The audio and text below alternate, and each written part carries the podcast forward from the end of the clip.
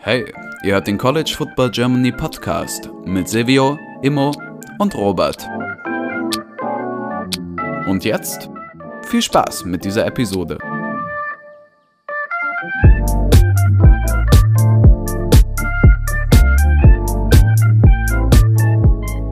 Okay, herzlich willkommen zu dieser neuen Folge des College Football Germany Podcasts. Mit dabei ist heute Silvio. Moin. Immo. Moin. Und ich, Robert. Falls ihr euch fragt, warum sich Immos Audio heute anders anhört als sonst, wir haben es letzte Woche schon angeteasert, der Junge sitzt gerade in den USA, äh, war die Woche unterwegs in Las Vegas, hat ein bisschen Party gemacht und hat jetzt sich hier 7 Uhr dazu aufgerafft, uns äh, bei der Aufnahme mit äh, zu unterstützen. Ähm, erstmal deswegen Ehrenmann Immo. Und äh, ja, wir haben für euch heute geplant News. Es gab wieder einiges im Coaches-Karussell, was sich fleißig weitergedreht hat. Der ein oder andere Big-Time-Job wurde mit einem Big-Time-Namen besetzt, der dann wiederum äh, offen geworden ist als, als neuer Big-Time-Job. Also es, es gab also einige verschiedene Sachen, die dort sehr interessant waren diese Woche. Ähm, wir reden dann kurz über die äh, Conference Championship Games, die letzte Woche stattgefunden haben. Ähm, haben zu allen Power 5 äh, so ein bisschen zu sagen. Immo war beim Pac-12-Spiel was ähm, äh, sogar live dabei. Äh, und dann haben wir noch Fragen von euch bekommen, die wir jetzt wie immer die letzten Folgen schon gehabt, immer so ein bisschen mit einstreuen. Und am Ende haben wir aber auch welche, die nicht zu den Spielen oder zu den Coaching-Hires gepasst haben. Und die wollen wir dann beantworten. So, das war ja Ende zum Satz. Ähm, kommen wir zu den News und wir starten ähm, mit Mario Cristobal, der Head Coach von Oregon, ist jetzt zurück zu Miami gegangen und äh, da wäre ich, würde ich tatsächlich direkt mal. Ah, wie machen wir es? Äh, ich, ich, lese direkt die äh, längere und leicht wütende Frage von Max vor, der äh, dazu was zu sagen hat. Was sagt ihr zum Wechsel von Cristobal zu Miami? Ich als Oregon-Fan kann es mir äh, halt gar nicht nachvollziehen und bin ehrlich gesagt auch ziemlich enttäuscht von Cristobal. Finde, man kann es ein bisschen vergleichen mit dem Lincoln Riley-Move. Meint ihr, dass Spieler wie Justin Flo jetzt erst recht ins Transferportal gehen? Hab bei ihm vorher sowieso schon das, äh, das Gefühl gehabt, dass er mal einen Neuanfang braucht. Nach zwei Jahren mit, äh, nur mit Verletzung kann mir vorstellen, dass sehr viele Recruits jetzt abspringen werden und man bei Oregon jetzt doch wieder ziemlich am Anfang steht und alles, was Cristobal in den letzten Jahren aufgebaut hat, quasi dahin ist. Ich denke, dass viele Kelly-Recruits, die aktuell zu Oregon committed sind, jetzt auch sicher zum Beispiel noch zu USC gehen. Ähm, ich würde vielleicht diesmal direkt als erstes an Immo abgeben, der uns äh, den kleinen, einen kleinen Vibe-Check äh, aus Eugene geben kann. Ja, äh, perfekt für die Aufnahme sitze ich natürlich gerade in meinem Hotel in Eugene, Oregon. Ähm, das heißt, ich bin hier live vor Ort, habe ja alles, alles halbwegs miterleben dürfen. Ähm, auch mal sehr spannend, sehr anders. Weil ich bin gestern, gestern Morgen quasi amerikanischer Zeit hier eingeflogen. Äh, nee, beziehungsweise vorgestern schon. Und ähm, da ging schon los am Morgen. Ähm, geht's zum Flieger mit ein paar Oregon-Fans und die alle fangen schon an, oh mein Gott, nein, Mario is leaving Murray is leaving, oh my god, no, no, no, no. Und ähm, er hat sich so ein bisschen aufgeschaukelt hier, die ganze Situation. Und dann kam gestern halt die News raus und dann war halt klar, okay, er geht. Und ähm, dann war erstmal ganz große Verwirrungsstimmung hier, weil er halt auch davor viele Leute gedacht haben, okay, er bleibt, seine Frau mag es hier richtig gerne. Ähm, was man aber, was man aber zum Wechsel erstmal sagen muss, ist halt, die Details dahinter sind natürlich interessant. Ähm, zum einen kommt er aus Miami, ähm, seine Mom lebt dort, seine Mom ist aktuell schwer krank, ähm, was wahrscheinlich mit ein sehr großer, großer Grund war. Er war schon, er war schon die Woche vor dem, vor dem Bowl-Game war er in Miami, hat seine Mutter besucht. Ähm, nach dem Game, was, was sehr interessant war, hat er direkt sich auf einen in Anführungsstrichen Recruiting-Trip begeben. Ähm, wo man sich also schon denken kann, okay, der, der, der ist direkt zur Verhandlung wahrscheinlich hingeflogen. Und dann, als sie halt Manny Diaz bei Miami gefeuert haben, war klar, okay, Bristol wird gehen. Und er hatte das Team hier in, in Oregon adressiert. Und was, was äh, sage ich mal, von der Transfer-Portal-Sache so sehr interessant ist, ähm, ich habe mit einigen Spielern hier geredet, ich habe auch ein paar sogar zufällig getroffen, als ich frühstücken gegangen bin, äh, mit ein paar geredet. Hier gibt es einen deutschen Spieler vor Ort und alles drum und dran. Und was ich, was ich aus dem Team so mitbekommen habe, war, dass einige, ähm, einige sehr viele gar nicht zu den Meetings gegangen sind. Die meinten wohl, das war wohl, war wohl super früher Morgen auf einmal angesetzt, frühes Morgenmeeting. Ähm, ja, viele sind, sind gar nicht hingegangen, die haben einfach gesagt, so fuck it, nach dem Motto. Und einige sehen das hier als, hier als eine, eine Chance für einen Neuanfang für das Programm, weil so wie es scheint, hat er den Lockerroom so ein bisschen wohl verloren, ne, mit seinen Aktionen jetzt in den letzten, letzten ein, zwei Tagen. Und äh, da wird man mal schauen müssen, vielleicht ist es auch eine Defensivhaltung von Jugendlichen, die äh, verlassen wurden und jetzt so das so absträuben. Ähm, ja, ist interessant. Es ist, es ist halt ein tougher Move, aber am Ende des Tages, ähm, Miami bietet ihm, bietet ihm 8 Millionen jährlich an. Die zahlen den Buyout, die zahlen alles drum und dran, die zahlen super viel Geld. Und Oregon hat halt am Ende des Tages einfach von ihren Boostern gesagt bekommen, da pokern wir nicht hinterher, dann holen wir uns wen anders für genau die gefühlt selbe Kohle. Also das, was die ihm hier wohl, wohl an 7 Millionen, 8 Millionen auch angeboten haben, werden sie jetzt irgendeinem anderen Headcoach anbieten. Und äh, vielleicht, vielleicht irgendwem anders äh, den Coach wegklauen. Hm. Ähm, du hast angesprochen, 8 Millionen ist jetzt gerade die Nummer, die da so im Raum steht bei dem Miami-Contract. Dann 9 Millionen als Buyout, den sie, die sie an Oregon zahlen. Und dann muss ähm, Miami 7 bis 8 Millionen bezahlen, um Diaz sozusagen von seinem Vertrag rauszukaufen, aus seinem Vertrag rauszukaufen. Und dann, jetzt kommt wieder mein äh, Mathe zustande, was letzte Woche behauptet hat, dass David Cutcliffe 80 Jahre alt ist. Ähm, sind wir bei 17, 23 bis 25 Millionen, wenn ich jetzt richtig gerechnet habe. Äh, und das ist schon ziemlich heavy. Da gab es auch einen Artikel auf die Athletic, der gesagt hat, dass das interessant ist, weil Miami jetzt das erste Mal mit solchen Mengen an Geld rumhantiert, um Coaches zu holen. Und es wohl auch daran liegt, dass Miami äh, vor allen Dingen gerade durch, durch die Miami Medical School und die, das Krankenhaus, was dort angeschlossen ist, wohl gerade sehr viel Geld gemacht hat und dass äh, Booster generell dazu nochmal angefeuert hat, sozusagen ein bisschen mehr Geld springen zu lassen. Und es soll dann wohl sozusagen auch äh, das, die Situation gegeben haben, wo Chris Ober dann gesehen hat, dass gerade so viel neues Geld da drin ist, dass er sich das wirklich so umbauen kann, wie er das, also ich weiß nicht, ob das dann direkt Oregon ähnlich wird, weil da ja sozusagen mit Nike nochmal komplett anderer, komplett anderes Geld umhergeschmissen wurde.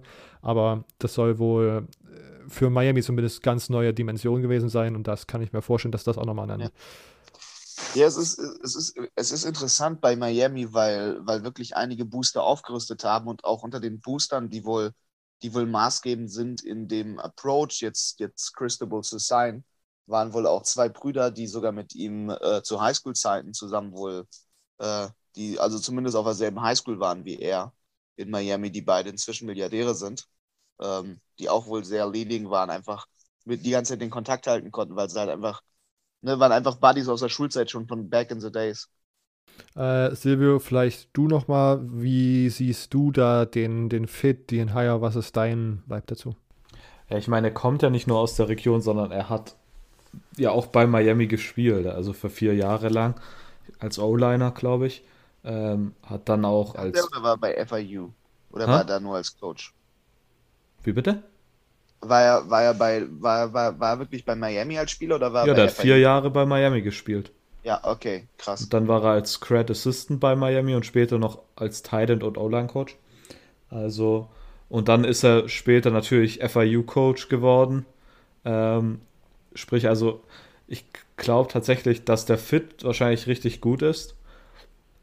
Ich finde einfach nur die, die Aktion, wie es dazu kam, so, also wirklich, ich hätte als Coach würde ich hören, wie die bei Miami mit Manny Diaz umgegangen sind, hätte ich da keinen Bock drauf. Vor allem, nachdem man Manny Diaz von Temple weggeholt hat und ihn mehr oder weniger als den Messias, äh, als, den als den Sohn der Stadt bezeichnet hat. Ähm, man, und irgendwie ja so, so getan hat, als wäre jetzt alles, wird ohne Frage alles gut gehen. Und dann ist ja schon vor zwei Wochen oder so oder, oder eine Woche wahrscheinlich, die Gerüchte aufgekommen, ja, Miami ist sich mit Cristobal einig, aber zu dem Zeitpunkt war einfach überhaupt nichts bekannt darüber, dass Manny Diaz rausgeworfen wird. Und in dem Statement, das Manny Diaz auch veröffentlicht hat, nachdem er gefeuert wurde, hat er gesagt, er hat eigentlich keinen Kommentar dazu abzugeben, wie die Sache ablief, außer, oder, oder ich glaube, er hatte gesagt, dass es ziemlich beschissen fand, wie die Situation abgelaufen ist. Und das kann ich komplett nur verstehen. Da wird, äh, darüber äh, berichtet, sehr detailliert, wie jetzt am Ende bekannt geworden ist, dass es richtig war, dass ein Mördervertrag aufgesetzt wird für einen Coach und man die, die Zukunft wurde noch nicht richtig abgeklärt und angeblich war Miami sich schon einig mit Cristobal und mehr oder weniger nur die Unterschrift hat gefehlt und das eben genau das hat halt noch gefehlt, damit sie endlich Manny Diaz loswerden können, weil wenn sie dann Manny Diaz zu früh feuern und Cristobal springt doch noch ab, dann steht man ziemlich dumm da. Ähm, also ich glaube, der, der Hire ist ziemlich gut aus Sicht von, von äh, Miami, aber wie die Sache zustande kam, finde ich ja unmenschlich schon fast. Das kann man, glaube ich, also da sind diese, in diesem, dieses Jahr im Coaching-Karussell gab es einige komische Abgänge, wo man sagen muss, das ist schon wieder ein bisschen äh, fragwürdig, was da abgegangen ist. Ähm, okay. Und denkt ihr, dass jetzt äh, ähnlich wie bei Oklahoma die Recruiting-Klasse auseinanderbrechen kann, was Max äh, gesagt hat, was er befürchtet, dass die ganzen Kelly-Recruits nach USC abspringen und das generell halt irgendwie alles zusammenbricht, was Mario aufgebaut hat? Ja, also glaube ich schon.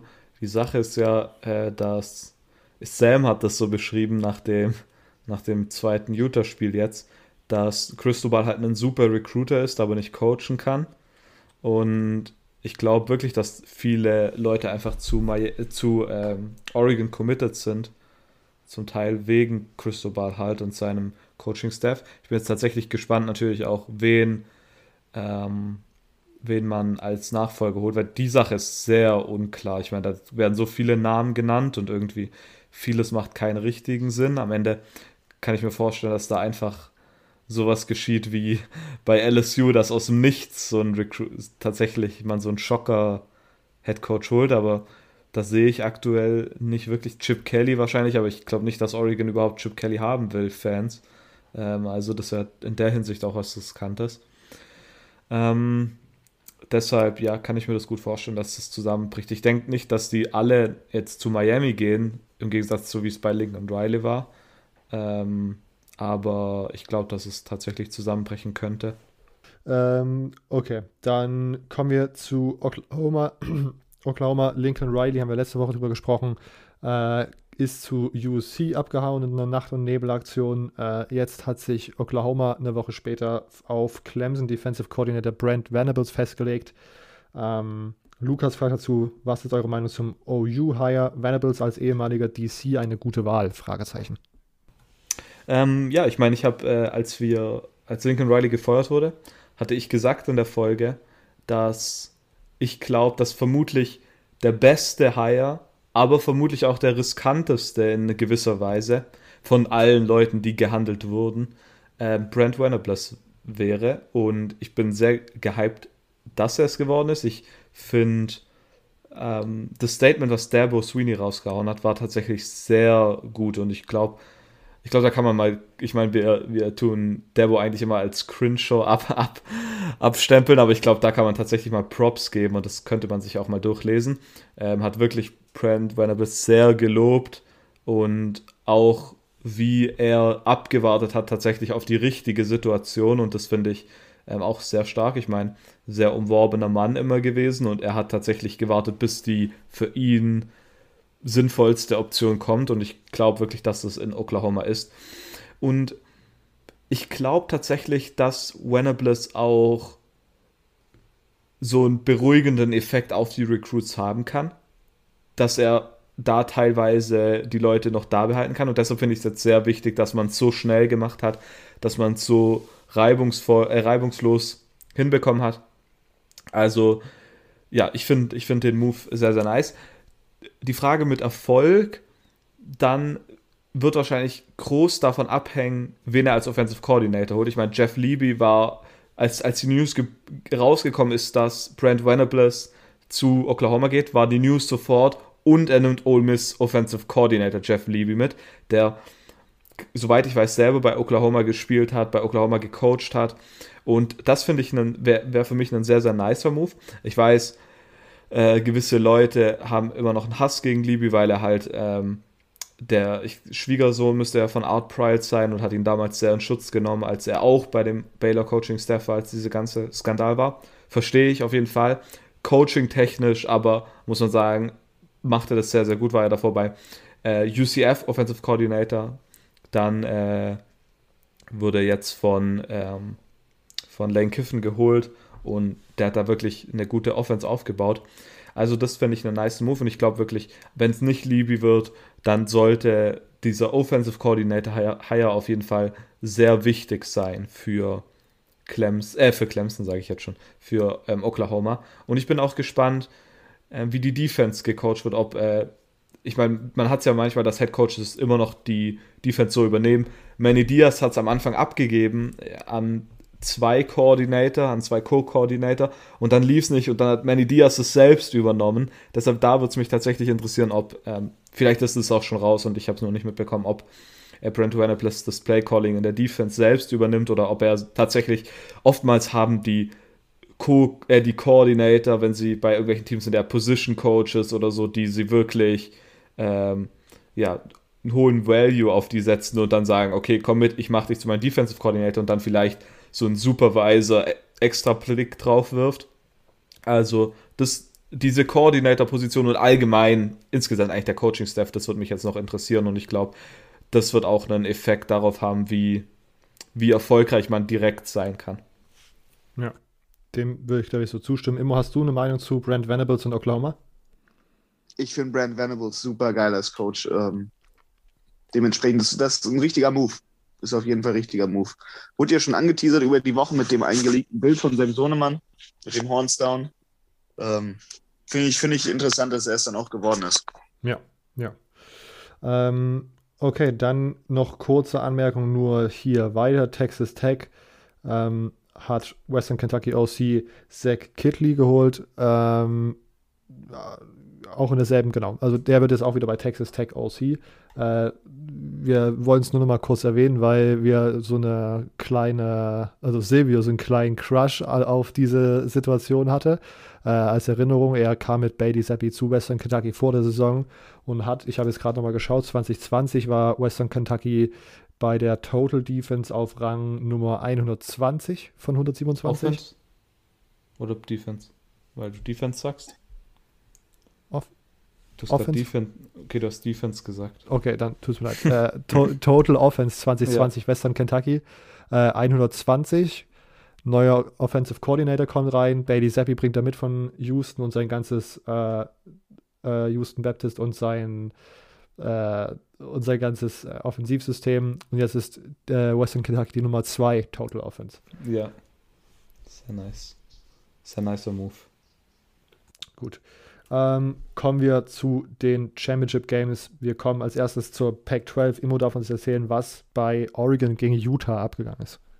Ja, sehr gerne. Also, ähm, ich habe das mit einem Kumpel zusammen geguckt aus Las Vegas, Patrick Wenske, ehemaliger deutscher NFL-Spieler, den habe ich da getroffen. Ähm, das war ganz cool, einfach, einfach ähm, den zu treffen, den da zu sehen. Wir sind dann zusammen zum Spiel hingefahren, ähm, haben uns ein Uber genommen ähm, haben uns davor in der Nähe von einem, von einem Casino getroffen, weil das in der Nähe von seinem Wohnort war. Ähm, war ganz cool, haben uns da quasi hingeubert. Ähm, erstmal mega cool, wenn man zu dem Stadion natürlich in Las Vegas fährt. Ich hoffe, einige kennen die Bilder von dieser riesen Leinwand, wo man so das Spiel schon halbwegs mit übertragen bekommt. Ähm, das sieht absolut krass aus, weil man hat auf der linken Seite vom, vom Stadion diesen, den Las Vegas Strip mit diesen ganzen berühmten Casinos, Caesars Palace und alles drum und dran und äh, fährt dann auf dieses Stadion zu. Und äh, super gut organisiert. Die haben extra da so Uber-Halteboxen und alles drum und dran, also richtig Parking Lanes nur für, nur für quasi Taxi und, und Uber. Ähm, sind dann rein super geil von, von der ganzen Aufbau-Thematik her vom Stadion. Man, man, das, das, es fühlt sich nicht so nach oben gebaut an wie manche College-Stadien, sondern man merkt halt, das ist ein richtig modernes Stadion, das ist richtig so eher so flach gebaut, als, als würde sich das so auf, ja, aufreihen halt. Ähm, ja, im Stadion gesessen, ganz gute Plätze gehabt, war ganz witzig, hatten auch hinter uns ähm, ein paar D1-Recruits, die direkt hinter uns in der Reihe gesessen haben, mit denen ich ein bisschen gequatscht habe. Äh, Spieler von der Bishop Gorman. Ähm, ja, zum Spiel an sich, boy, das war scheiße.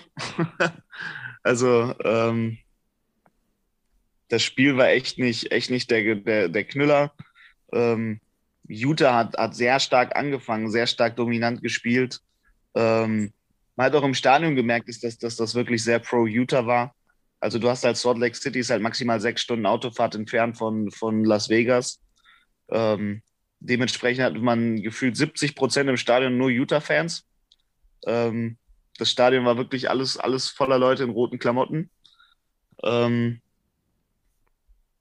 und das Spiel, das Spiel war auch wirklich sehr, so wie die Stadionatmosphäre und die Stadt, war auch das Spiel sehr Utah dominiert.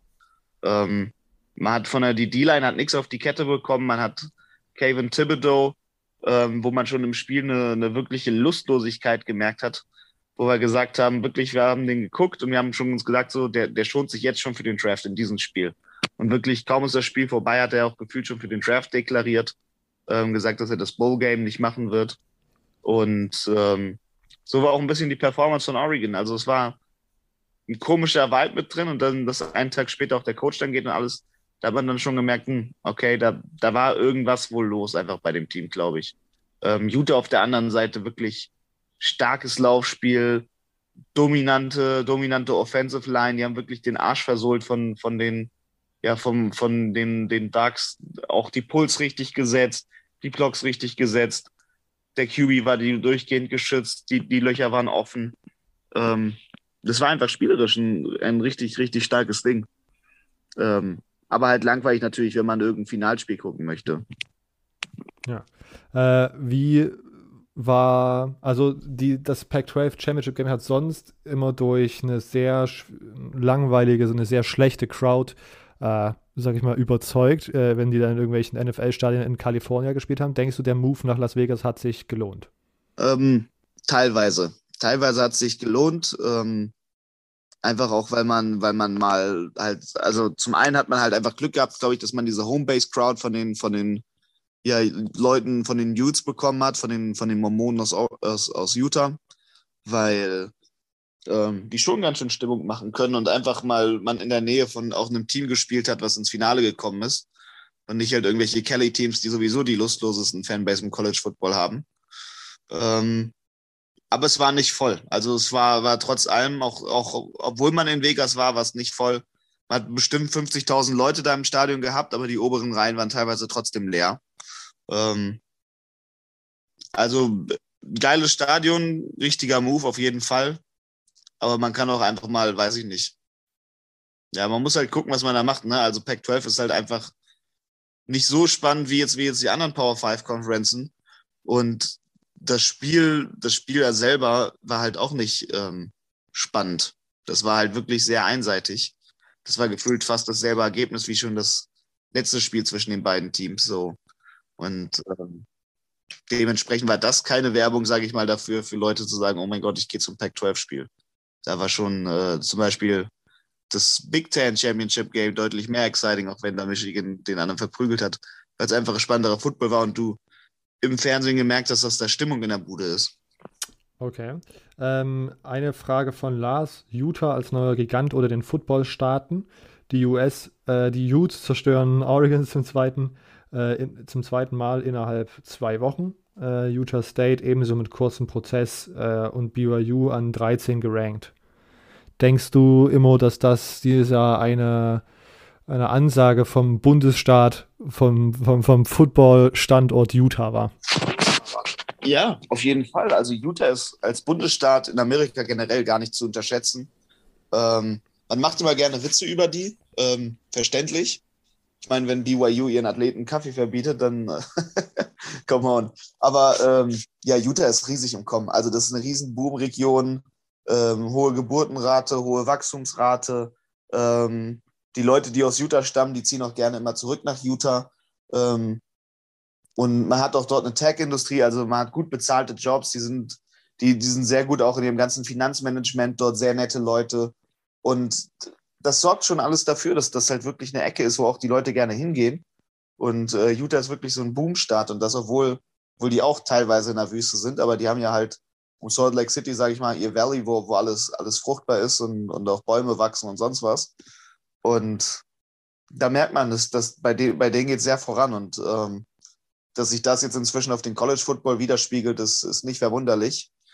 Ähm, und würde mich auch nicht wundern, wenn dann irgendwann langfristig zum Beispiel auch noch die Utah Valley University ein Footballteam auf die Beine stellen wird. Weil man hat sogar noch in Utah, ähm, neben den anderen großen Universitäten, hat man sogar noch weitere große Universitäten mit nochmal 50.000 Studenten. Also ähm, riesen, riesen Start eigentlich, was, was das Gesamtwerk dahinter eigentlich angeht. Okay. Äh, Silvio, irgendwelche Ergänzungen zu Pack 12 oder wollen wir weiter zum nächsten Chaos-Spiel gehen? Können weitergehen. Dann darfst du gern über Oklahoma State und Baylor reden, das 18 Uhr Spiel am Samstag. Äh, ja, das war, wie, ja, ich weiß nicht. Ich weiß nicht, was das abschließende, was das abschließende Kommentar zu dem Spiel sein soll. Es war komplettes Chaos. Ja, ich glaube, das beschreibt es ganz gut. Ähm, äh, also, Baylor ist erstmal unglaublich gut in, in das Spiel gestartet, muss man auf jeden Fall sagen. Aber am Ende dann wirklich hat man das Spiel noch fast weggeworfen und Oklahoma State wirft es dann wieder weg. Also es war irgendwie so, Baylor sagt, ich will nicht gewinnen, ich will nicht gewinnen, hier, du kriegst das Spiel, du kriegst das Spiel und Oklahoma State nimmt, sagt, nee, ich will's, ich will's doch auch nicht haben. Ich will den Sieg doch auch nicht. Das war richtig, richtig weird. Ähm, Blake, Blake Shapen, der Quarterback von Baylor ist ein, True, äh, ein Redshirt Freshman gewesen, der ursprünglich der Third String Quarterback war und jetzt für den verletzten ähm, Gary Bohannon eingesprungen ist und ein sehr gutes Spiel gemacht hat. War am Ende 28, für 28 Pässen hat er 23 an Mann gebracht, 180 Yards, drei Touchdowns. Ähm, ich, ich weiß gar nicht, ich weiß gar nicht richtig viel, was ich über das Spiel sagen soll. Also, es war wirklich eigentlich habe ich erwartet, dass das jetzt das Chaos loskickt, dadurch, dass ähm, Oklahoma State verliert und dann hätte noch irgendwie ein anderes Team in den Top 4 verlieren müssen, außer, außer Georgia. Ähm, dass irgendwie Notre Dame noch rei reinkommt. Ja, also ich, ich, ich weiß nicht, Robert, du hast das Spiel auch gesehen. Sag du vielleicht noch was dazu. Ich, mir fehlen ein bisschen Worte, die bei dem Spiel. Ja, das, äh, ich kann aber auch nicht wirklich viel ergänzen. Es war ganz lustig. Also ich fand es äh, entertaining zumindest, aber so richtig guter Football, der vor allen Dingen in der zweiten Hälfte war das dann auch nicht mehr da. Ähm, ich fand es dann äh, zumindest fürs Schau, fürs äh, Ahnung, Spielerlebnis ganz gut, dass es dann wirklich bis zum, also dass Oklahoma State es literally beim letzten Spielzug hätte drehen können mit diesem Jump, äh, mit diesem Sprung auf die Pylone zu und dann springt er also fünf Zentimeter vorbei ähm, oder kommt halt fünf Zentimeter nicht dran. Äh, Chaos und es hat sozusagen, es hätte jetzt den, das, das erste richtige Chaos-Szenario sozusagen lostreten können. Und es hat es dann tatsächlich auch gemacht, wenn wir dann aufs SEC Championship gehen, das war ja auch eine sehr unerwartet, aber sonst hat halt Cincy gewonnen, so dass auch für Baylor es da keine Situation gab, nochmal hochzurutschen und dann Michigan gewonnen und dann war das Sack sozusagen so zu. Deswegen ist das große Chaos im großen Playoff-Scheme nicht eingetreten, aber interessant, dass Oklahoma State oder mm, mal wieder fummelt Oklahoma State den Bag kurz vor der Schlusslinie dem potenziellen, ne, einer potenziellen Playoff-Teilnahme und zumindest äh, der Championship von der Big 12. Big 12. Ich meine, okay. dieses Ende war hat, hattest du schon fast so einen äh, Michael Penix äh, ja. Penn State ähm, Feeling. Es war so knapp, war's, äh, so krass war es nicht. Also so knapp war es nicht, aber äh, fast. Also, und da gibt es so eine Aufnahme von oben, mhm. die ist ziemlich nice.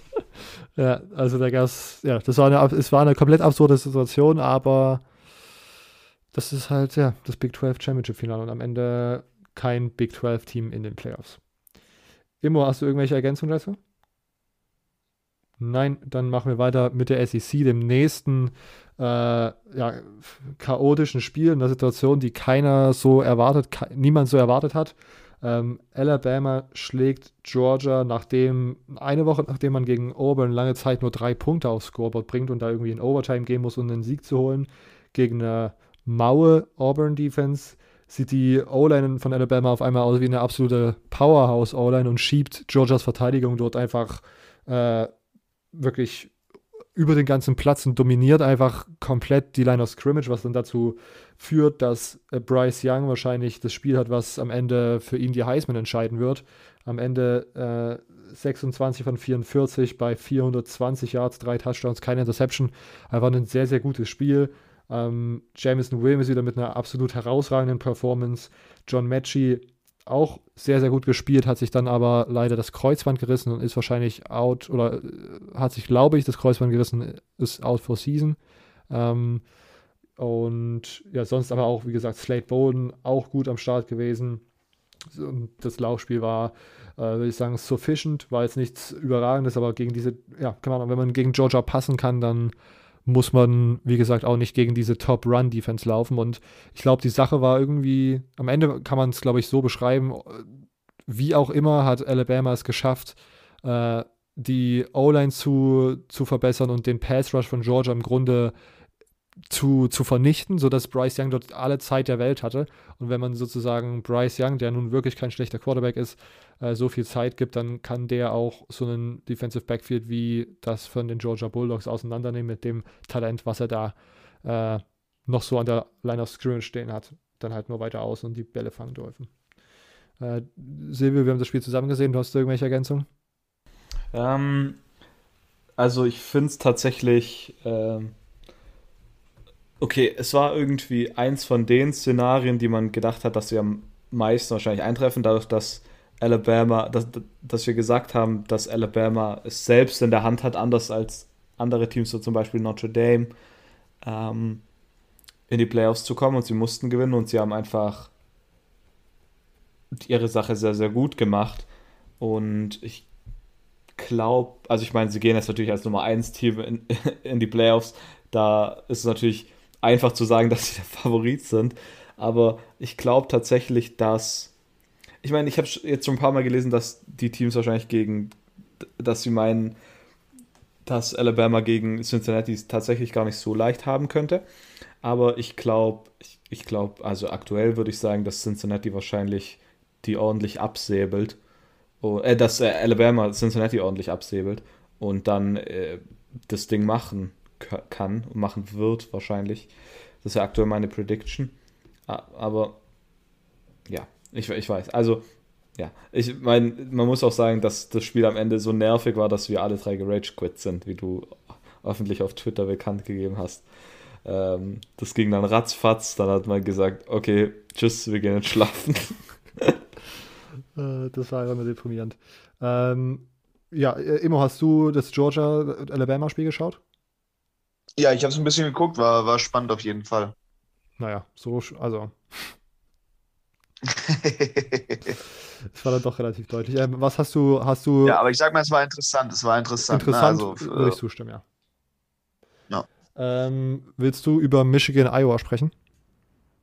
Ähm, sehr gerne. Äh, wer hätte gedacht, dass man in die Playoffs kommt? Am Anfang der Saison äh, mit all meiner Schwarzmalerei hat geholfen. Ab sofort mache ich immer Schwarzmalerei, Anfang des Jahres. ähm, ja, äh, also super starkes Spiel. Ne? Man, hat, man hat im ersten Quarter jetzt vielleicht nicht erwartet, dass das so stark direkt losgeht.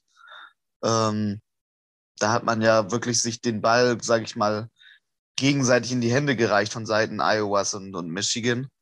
Ähm, als man dann aber, als dann aber seitens Iowa das Field Goal äh, sag ich mal, direkt am Anfang verkickt wurde und ähm, man auf einmal äh, Michigan mit einem starken Punt-Return und allem drum und dran loslegen lassen hat. Ähm, da hat Michigan einfach nur noch das, das Spiel wirklich in die Hände genommen und ähm, ja, den Ball in die Fresse von, von Iowa reingerannt, kann man eigentlich nur so sagen. Ähm, das war echt, das war, also es war, es war ein gutes Spiel. Es war ein gutes Spiel, auch, auch trotz trotz, sage ich mal, des niedrigen Scores von, von Iowa und der, der, also der hohe Score am Ende des Tages äh, gibt nicht das Spiel wieder. Iowa trotzdem bis zu jeder letzten Minute gekämpft. Hat einfach einen scheiß Quarterback, muss man dazu sagen. Ähm, das hat zu ein paar shitty, shitty Situationen geführt. Aber an sich, vom Spiel her, war das eigentlich ein gutes Footballspiel. Und ähm, das hat sehr Spaß, Spaß gemacht, das zu gucken. Und das nicht nur, weil, weil ich Michigan-Fan bin, sondern weil es einfach ja, entertaining gespielt wurde. Ja. Äh, Silvio, Ergänzung dazu? Also, ich meine, wie, wie sagt, der Score ist am Ende vielleicht ein bisschen zu hoch. Vor allem da, ich glaube, die letzten 21 Punkte sind, glaube ich, alle im dritten Quarter passiert. Aber, also ich meine, natürlich kann man jetzt sagen, dass sich es mit einer mit einer Rivalitäts-Fanbrille sehe. Aber ich glaube, dass man teilweise Sachen gesehen hat bei Michigan, die gegen Alabama oder so nicht so funktionieren würden. Die haben Spencer Petras hat in der ersten Halbzeit teilweise größere Würfe hinbekommen und wie immer sagt, Spencer Petras ist ein ziemlich bad Quarterback eigentlich. Von daher, das finde ich tatsächlich ein bisschen ja, nicht so nice und Kate McNamara hat auch hatte wieder eine unnötige Interception einmal geworfen, einmal war es äh, bei einem Hail Mary, das ist äh, komplett egal. Ähm, aber ich glaube tatsächlich, dass Michigan so kleine Mankerl hat, die unter Umständen ja, zum Problem werden können. Aber wie gesagt, gegen ein SEC-Team wird das, wird das halt schwer werden mit diesen kleinen Fuck-Ups, die sie da halt haben, weil die, die nutzen sowas halt aus. Deshalb bin ich jetzt direkt mal gespannt auf Georgia, weil ich denke, Georgia wird auf jeden Fall ordentlich was, äh, ja, die, die werden auf jeden Fall ordentlich Motivation haben, sich nochmal gegen Alabama am liebsten messen zu dürfen, ähm, um das irgendwie zu revanchieren. Deshalb glaube ich, äh, das wird äh, ein sehr interessantes Playoff-Spiel. Ja. Ähm, Frage zu Michigan, Iowa. Bekommt man immer in diesem Leben nochmal auf den Boden zurück? in den Playoffs. In den Playoffs. Ich würde sagen, spätestens, äh. spätestens nächstes Jahr, wenn Ohio State Michigan mal wieder sowas von slappt. Warten wir ab. Warten wir es ab. Okay. Ähm, über wie Michigan gegen Georgia aussehen kann, darüber sprechen wir in zwei Wochen, wenn ich jetzt alles äh, richtig gesehen habe, was, wie es planmäßig abgeht, ähm, kurz bevor es sozusagen zu dem Spiel kommt. Deswegen, äh, ich habe zwei Fragen zu Bama, Georgia übersprungen. Nochmal kurz zurück. Lukas, ist Alabama jetzt Favorit auf den National Championship äh, nach dem deutlichen Sieg gegen Georgia? Silvio hat schon so leicht. Mein persönlicher Favorit sind sie es. Was meinst du, Immo? Kannst du nochmal wiederholen? Mein, mein persönlicher Favorit sind sie es. Ähm, weil ich halt, weil ich halt natürlich glaube nicht, also man wettet ja nicht gegen sein Team, aber ich glaube natürlich trotzdem, dass, dass äh, Michigan es in den Playoffs schwer haben wird. Weil SEC Football einfach, einfach, glaube ich, momentan das beste Level im Football ist. Der äh, Favorit der Wettmacher sind sie auf jeden Fall auch. Silvio, du kannst gerne nochmal, äh, du hast gerade eben so ein bisschen scheu formuliert, was dein Take zu Alabama ist, um es nochmal klarzustellen. Dein Take das, war, das, wenn okay. sie gegen Georgia gewinnen. Ja, mein Take, mein Take war schon letzte Woche, dass sollte Alabama in die Playoffs kommen, dann gewinnen sie. Und die, die Logik, die ich dahinter hatte, war, sie müssen gegen Georgia gewinnen. Da wird erstmal die Motivation natürlich da sein. Dadurch, dass sie dann gegen Georgia gewinnen, gewinnen sie, gehen sie wahrscheinlich an 1 und spielen vermutlich gegen Cincinnati. Und ich denke, dass das auf jeden Fall der einfachste äh, Gegner ist. Aber natürlich, Cincinnati muss man auch bedenken. Cincinnati sind jetzt das erste Group of Five Team, die in die Playoffs sind. Die wollen sich natürlich auch präsentieren und nicht, nicht dass es dann heißt, ach guck, wir haben es euch ja gesagt, diese Group of Five Teams haben hier nichts verloren. Deshalb glaube ich schon, dass die es auch was zeigen wollen, aber ich denke, äh, Alabama sollte dort der Favorit sein und sollte das Spiel dann auch äh, gewinnen. Und ich glaube dann einfach, dass man das Momentum, auch wenn Momentum wahrscheinlich nicht existiert, ähm, mitnehmen. Äh, deshalb, ja, mein Take war, sollte Alabama in die Playoffs kommen, was sie jetzt sind, dann gewinnen sie das alles. Und ja, ich meine, der erste Instinkt, mit dem sollte man meistens bleiben, deshalb bleibe ich mal dabei. Okay.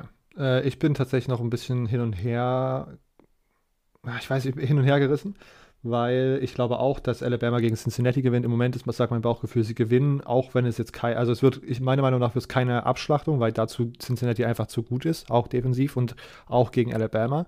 Ähm, aber das, kann, das wird am Ende trotzdem Alabama gewinnen. Und Georgia sollte sich eigentlich gegen Michigan durchsetzen.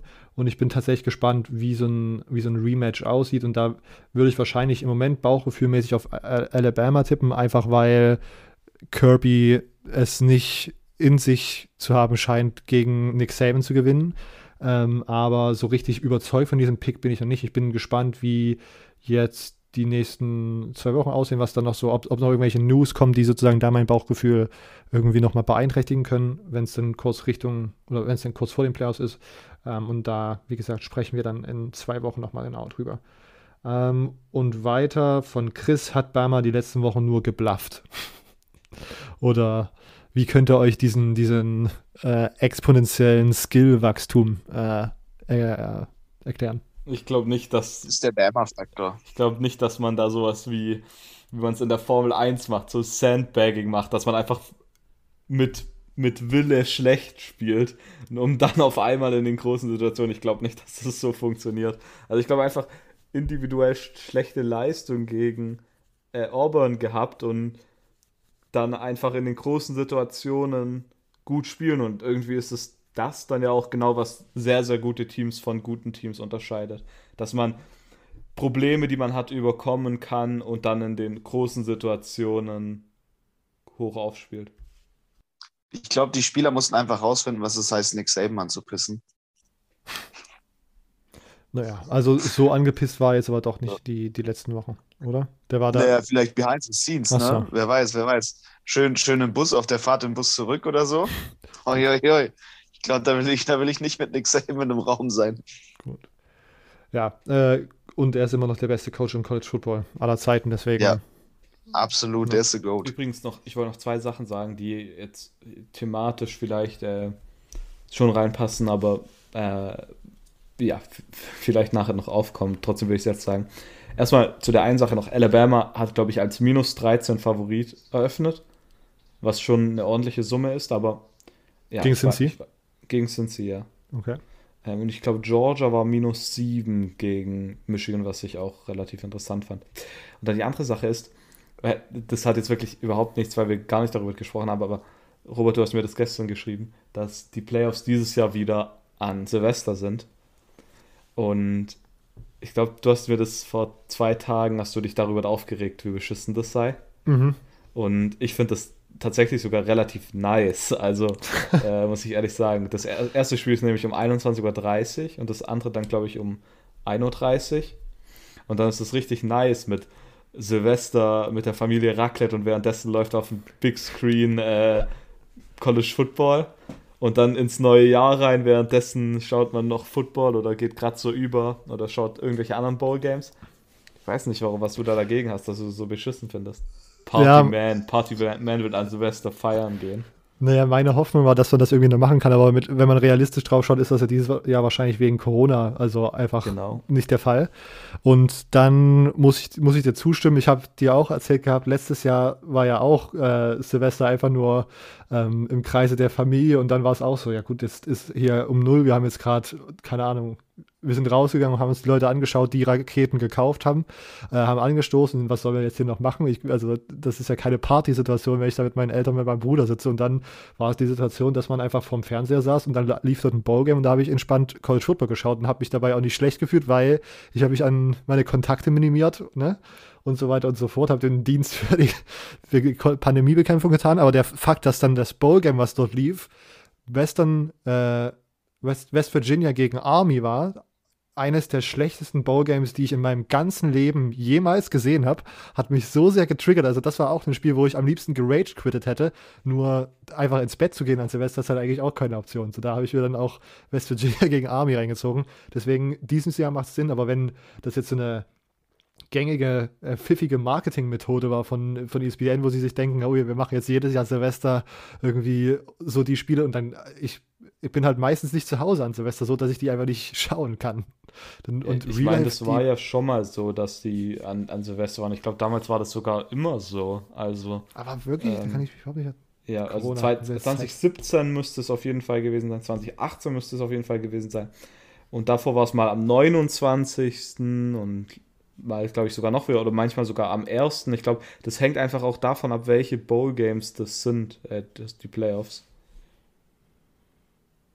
Okay, naja, Weil also Michigan State zum Beispiel, der Sugar Bowl ist am 29. und ich, äh, ähm, der Peach Bowl meine ich.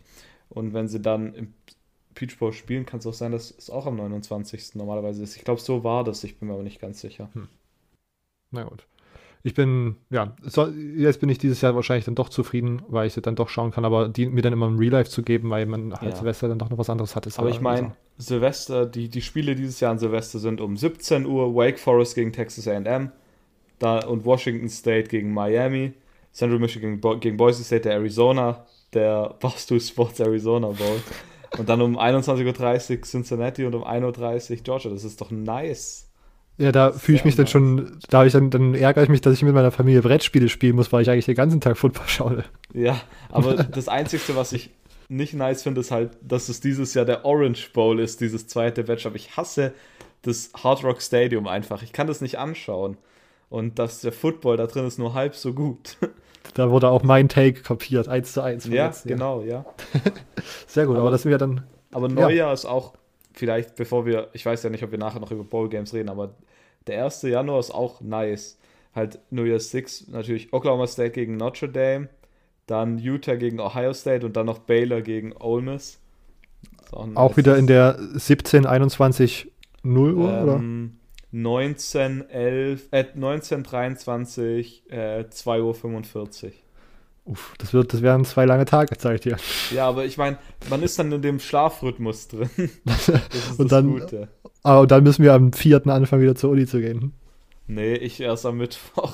Ah. Dafür hast du schon eine halbe Woche vor mir Ferien. Äh, okay, äh, kommen, wir, kommen wir hier noch schnell zu Pittsburgh Wake Forest nach diesem kleinen äh, Bowl-Diskurs. Ähm, ist tatsächlich so ein bisschen abgelaufen, wie ich das predicted habe. Pittsburgh gewinnt am Ende 45-21. Äh, sie haben Wake Forest im Laufspiel geschlagen. Äh, Kenny Pickett mit, sehr, mit einem sehr, sehr guten Spiel. Sam Hartman äh, wurde fünfmal gesackt. Äh, also der Pass Rush von Pittsburgh, den ich letzte Woche angesprochen habe, am Freitag, hat auf jeden Fall wieder zugeschlagen, hat auch einige Interception geworfen. Am Ende waren es zwei Touchdowns zu vier Interception von Sam Hartman. Also der, äh, ja, das Spiel war jetzt nicht, hat ihm wahrscheinlich jetzt nicht im Draftzug unbedingt super geholfen. Ähm, aber ich glaube, Kenny Pickett ist sonst der Mann gewesen, der äh, am meisten überzeugt hat. 20 von 33, 250 Yards, zwei Touchdowns. Äh, dieser, dieser Lauf mit dem Fake QB Slide, wer das ein absolutes Highlight auf Social Media wurde. Ähm, ja, also entertainendes Spiel, ähm, aber ich bin dann am Ende doch froh, dass ich mir das im Real Life gegeben habe und nicht live. Findest du, findest du es eine gute Aktion gewesen? Ähm, ich finde, also ich fand es erstmal einen lustigen Clip und in diesem als Highlight ziemlich cool. Ähm, aber generell muss man dann wahrscheinlich nochmal auf eine Regel schauen, weil der weil man sozusagen den, ich glaube nicht, dass man so eine Schutzaktion des Quarterbacks dann auf einmal so ausnutzen sollen dürfte. Also nee, ja, weil es ist ja die Regel, sobald er einen Slide andeutet, darf man als Verteidiger nicht draufgehen. Sprich, wäre ein Verteidiger draufgesprungen und der wird tatsächlich geslidet, wäre es ein Targeting und man wäre wär wahrscheinlich raus. Also äh, da war ich finde das tatsächlich. Ich hoffe auf jeden Fall nicht, dass das jetzt Leute irgendwie nachmachen. Die Regel hatte ich tatsächlich gar nicht im Hinterkopf, dass man das schon bei Andeutung so hat. Aber ja, das ist halt das, das, ist halt das Fiese, ne? So ein Fake-Slide darf halt einfach nicht gemacht werden. So, Punkt. Weil das ist halt, das ist halt ein un unglaublich unfairer Vorteil, den, den man sich da nimmt. Hm. Hm. Okay. Trotzdem fand da ich. Muss, da muss die NCAA muss, muss die Regeln da anpassen. Also stimmt. 100% müssen die irgendwas machen, was das ganz genau reguliert. Ja. Ich, ja, da, genau, bin ich, bin ich auch dafür, dass man diese Regeln sozusagen nochmal eindeutiger machen kann, damit auch die Schiedsrichter das vor Ort checken und nicht den Fake-Slide sehen und dann laufen lassen. Okay, ähm, sonst noch zu Pittsburgh äh, Wake Forest was oder Silvio, willst du kurz noch über äh, AAC Houston Cincy sprechen? Äh, nee, muss, muss nicht sein. Also, also ich muss äh, nicht, nicht, über, nicht über das ACC-Spiel reden, über Cincy gegen richtig verwirrt heute. ähm, nee, ich, ich würde einfach kurz noch was über Cincy sagen. Ich habe ähm, das nebenbei ein bisschen geschaut. Es war am Anfang sehr, es ging hin und her direkt mit dem Scoren, aber am Ende hat sich, äh, sind sie dann relativ klar, ja, auf die Siegerseite gearbeitet und ähm, sehr solide gewonnen. Ich meine, Houston ist kein leichtes Spiel, also äh, auch wenn Houston war nur an 24, glaube ich, gerankt oder ein bisschen höher, ich weiß nicht mehr genau. Aber man darf Houston da auf jeden Fall nicht under, ja, so underraten oder unterschätzen allgemein. Äh, deshalb fand ich, wie man gespielt hat, ähm, mit, mit dem äh, Running Back, ich weiß, ich, Ford, heißt der Ford, ähm, war wirklich sehr gut. Also ich glaube, das hat wirklich nochmal Leuten gezeigt, dass Cincinnati ein, ein, gutes Team ist und irgendwie es auch verdient hat, in die Playoffs zu kommen ich habe wirklich richtig Schiss gehabt, dass man es irgendwie noch so ein bisschen wegwirft. Aber ja, das war, war wirklich äh, sehr gut. Ähm, Desmond Ritter hat eine unglaubliche Saison allgemein gespielt und hat dann auch nochmal gezeigt, äh, was er kann. Die Trikot-Decision war ein bisschen kontrovers hier diskutiert worden bei uns im Discord-Call. Aber ähm, ich freue mich auf jeden Fall unglaublich, dass Cincinnati gewonnen hat und jetzt in den Playoffs steht. Und bin gespannt, was sie zeigen können. Ich meine, das wäre auf jeden Fall schon nice, wenn sie irgendwie nicht komplett untergehen würden. Ja. Äh, Immo, hast du Cincy Houston geschaut? Nee. Okay. Ähm, Frage von M. Protte. Cincy Natty? Wäre nice. Wäre nice, aber eher unrealistisch gerade, oder? Ich glaube eher unrealistisch, ja. ja. Ich meine, das ist ja nicht nur, dass man erst gegen Alabama gewinnen muss und dann noch gegen. Also, sondern dann muss man immer noch danach nochmal gegen Georgia oder gegen Michigan gewinnen. Also, das wäre highly unlikely, glaube ich, aktuell. Aber es wäre natürlich eine abgefahrene Story, müsste man auch sagen. Das stimmt. Und diese Saison war voller abgefahrener Stories und absurden Spiele, also genau, ganz ausschließen kann man sowieso nie. Ähm, okay, das waren die Fragen zu den Championship Games. Soweit kommen wir zu den äh, Fragen, die jetzt nicht dazu gepasst haben. Als erstes Manuel äh, Aiden Hutchinson for First Overall Pick. Fragezeichen. Hm. Kommt auf die Needs immer an. Aber na klar, ist da mit, mit in der Diskussion. Wieder eine sehr diplomatische Antwort. Äh, Silvio, willst du einen Hot Take rausballern? Mm, ja, ich meine, ich kenne mich da ja nicht, nicht so aus, was Drafting angeht, aber ich meine, er wird so weit hoch gehandelt. Ich hätte eher einen Hot Take zu was anderem, und das ist, dass der ein Heisman-Kandidat, Finalist ist. Finde ich tatsächlich ein bisschen weird. Ähm, klar, ich verstehe es, äh, dass er eine gute Saison gespielt hat, aber Will Anderson hat da eine deutlich bessere Saison gespielt und wenn ich das vergleiche mit ähm, mit einer Saison wie Jace Young 2019, dann verstehe ich es nicht. Also klar, Jace Young war auch Finalist dann, aber da verstehe ich es nicht, warum Leute sagen, das habe ich jetzt tatsächlich schon ein paar Mal gelesen, dass Leute denken, dass er die Heisman gewinnt. Niemals. Ich meine, der hatte halt diese. Der, wirklich, ich, ich will dem nichts absprechen. Also wirklich sehr, sehr starker Mann. Aber. Und, und er, was, was ihm mal profitiert, ist, dass er gegen Ohio State die 3-6 hatte und gegen Penn State 3-6. Aber das sind schon mal 6 von 14 6, die der halt in den Spielen hatte. Natürlich, ähm, die Stats sagen nicht alles. Äh, in diesem Sinn, die Stacks-Stats. Ähm, aber da hätte ich es deutlich mehr verstanden, wenn man Will Anderson hatte. Vielleicht bin ich auch nur salty, dass Kenneth Walker nicht Finalist ist, aber. Nee, aber den Will Anderson-Vergleich habe ich auf jeden Fall auch gesehen und der wäre in meinem Kopf tatsächlich auch der am meisten verdiente, äh, der Defense-Spieler, der es am meisten verdienen würde, dort als Finalist aufzutreten. Ähm, ich glaube tatsächlich schon, dass dieses Spiel gegen Ohio State diesen ganzen Hype nochmal sehr, sehr nach oben gepusht hat. So. Und ich will ihm auch nichts absprechen, dass er jetzt irgendwie ein schlechter Spieler ist, aber ähm, ich glaube, das Rennen ist zugunsten von Bryce Young sowieso schon entschieden. Äh, ich denke auch, dass dieses Jahr nicht da irgendein kompletter 180 gemacht wird und dass das einfach ein Quarterback wird und ähm, Bryce Young gerade der ist, der am besten spielt. Ähm, und beim erfolgreichsten Team ist. Äh, nach Rileys Abgang verliert, Big 12, verliert die Big 12 ordentlich an Qualität und Top-Recruits. Äh, ist die Big 12 noch eine Power 5 Conference, fragt Marvin.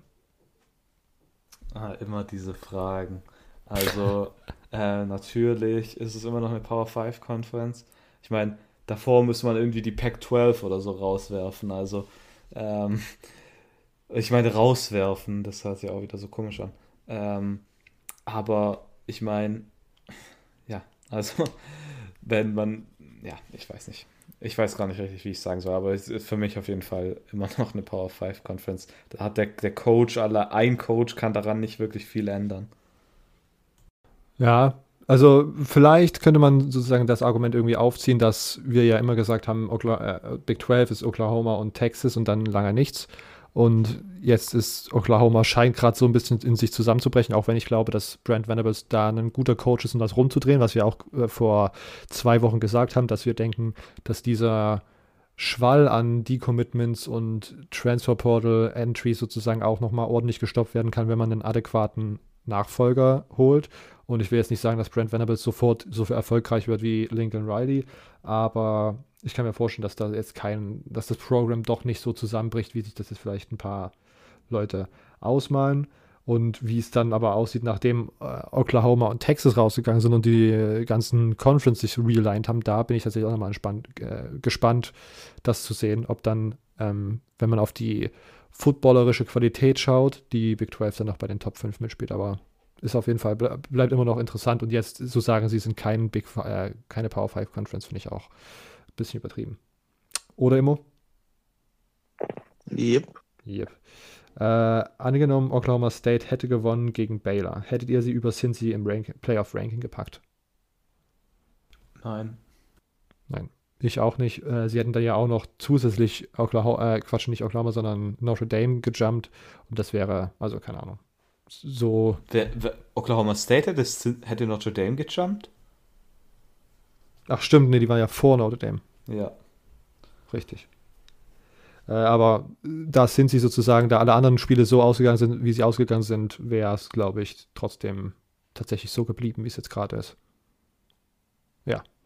Ähm, weiter mit Lars. Glaubt ihr, Bailey Zappi bleibt am College? Er wurde jetzt noch nicht so oft in der Draft-Konversation erwähnt und eine Bereicherung für die College Football in der neuen Saison wäre er auf jeden Fall. Er auf jeden Fall und gucken, wie sein Draftstock stehen wird. Also das Geld sollte er sich nicht entgehen lassen, weil er kann sich ja immer noch nächstes Jahr verletzen. Ähm, ich, ich, ich, ähm, ich weiß gar nicht, hat er überhaupt noch ein Jahr Eligibility? Ich hatte tatsächlich eigentlich auch gehört, dass er schon ein Grad Student ist und deswegen gar nicht mehr nächstes Jahr auflaufen kann.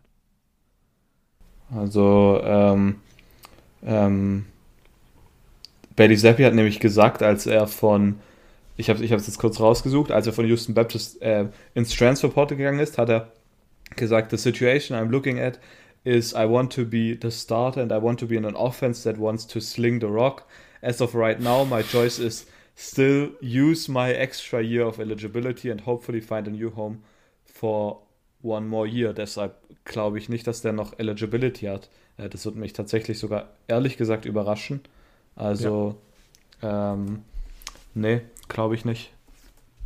Glaube ich auch nicht. Äh, so wie es aussieht, war er. Aber ich finde es natürlich nice, dass Bailey Zappi endlich so ein geiler Name ist und mittlerweile, wo so viele draufgesprungen sind. Äh, das macht mich sehr stolz, dass ich da einen weirden Samstagabend mal drauf gestoßen bin, als er noch bei HBU gespielt hat. Und jetzt ist der Offensive Coordinator, der dort diese Offense gegen Texas Tech sogar äh, gemacht hat bei Texas Tech. Und Bailey Zappi ähm, ist ein Finalist für den Manning Award ähm, und hat eine der krassesten Saisons gespielt. Und ähm, ja, das freut mich sehr. Und ich glaube, dass dieses in der Draft-Konversation auftauchen, tatsächlich auch noch später kommen wird äh, oder sp später kommen kann. Western Kentucky ist ja jetzt generell kein Team, wo, sage ich mal so, der normale College-Football-Fan regelmäßig zuschaut. Auch wir schauen ja nicht jede Woche zu. Ähm, und ich glaube, sobald sich sozusagen die, die Scouts ihre, ihre, ihre Scouting-Maschinen angeworfen haben, ich glaube, da wird ein bisschen Hype noch kommen. Äh, ja, spätestens wenn dann beim, beim Combine irgendwie eine crazy Metrik gemessen wird. Irgendwie seine Hände oder so. Ja. Gibt ja immer diese dummen Konversationen. Auf der anderen Seite würde ich mich auch nicht wundern, wenn das dann am Ende sowas wird wie ein Washington State Quarterback, der halt mit super Stats gelaufen ist und dann sehen aber irgendwie Scouts in der Western Kentucky Offense, dass das vielleicht doch nicht so eins zu eins in die NFL übertragen werden kann, was natürlich jetzt nicht Bailey Zappis äh, Skill und äh, Qualitäten und Talent unterschätzen soll, sondern vielleicht ist sozusagen ein Großteil der Stats, die er aufgefahren hat, auch äh, systematisch bedingt ähm, und muss dann so ein bisschen rausgerechnet werden aus einer Draft-Konversation. Mm, und letzte Frage: Wie realistisch seht ihr die Chancen von Cincy auf auch Alabama zu schlagen? Meiner Meinung nach ist deren Reise hier zu Ende. Okay, haben wir jetzt schon ein bisschen beantwortet. Äh, äh, Emo, hattest du schon gesagt, wie du das Spiel ausgehen siehst, ob das ein Shootout, äh, ob das ein Blowout wird und Cincy da komplett abkackt oder ob Cincy mithalten kann? Hm, ich, ich kann mir einen Blowout zumindest vorstellen. Ich kann mir einen Blowout vorstellen, aber ich will gar nicht richtig äh, am Ende meinen Pick machen. Ja, du hast dann noch zwei Wochen Zeit, darüber nachzudenken. Äh, ja. Das waren alle Fragen. Jungs, wir würden es abrappen. Yes, sir. Jupp. Gut. Ähm, ihr könnt jetzt schon in unsere Bowlmania-Gruppe eintreten äh, und da mit uns auf ESPN alle Bowl-Games durchtippen und euch als Sieger krönen, wenn ihr alle äh, Bowl-Games richtig tippt oder die meisten Bowl-Games richtig tippt. Wir tippen Head-to-Head, -head, also nicht, keine Angst vor den Spread-Wetten. Ähm, die Sache ist jetzt erstmal durch für diese Saison. Ähm, äh, genau, der Link ist in der Episodenbeschreibung verlinkt oder einfach nochmal bei den Social Media Accounts vorbeischauen. Da werden wir es dann nochmal die Woche posten. Aber das Einfachste ist, wie gesagt, die Episodenbeschreibung. Ähm, sonst hört ihr uns nächste Woche Mittwoch wieder. Der Plan ist, nächste Woche Mittwoch so ein bisschen über die generelle Bowl-Season zu starten, weil dann nächsten Freitag äh, oder nächste Woche Freitag die ersten Bowl-Games starten äh, und die Woche danach vielleicht äh, gegen äh, über, über die ähm, Power äh, über die New Year Six Bowls zu sprechen. Das wird ja mal eine extra Episode, das haben wir in den letzten Jahren so gehandhabt. Aber dazu dann nächste Woche mehr, wie es danach weitergeht. Ihr hört uns, wie gesagt, nächste Woche Mittwoch wieder. Bis dahin. Ciao.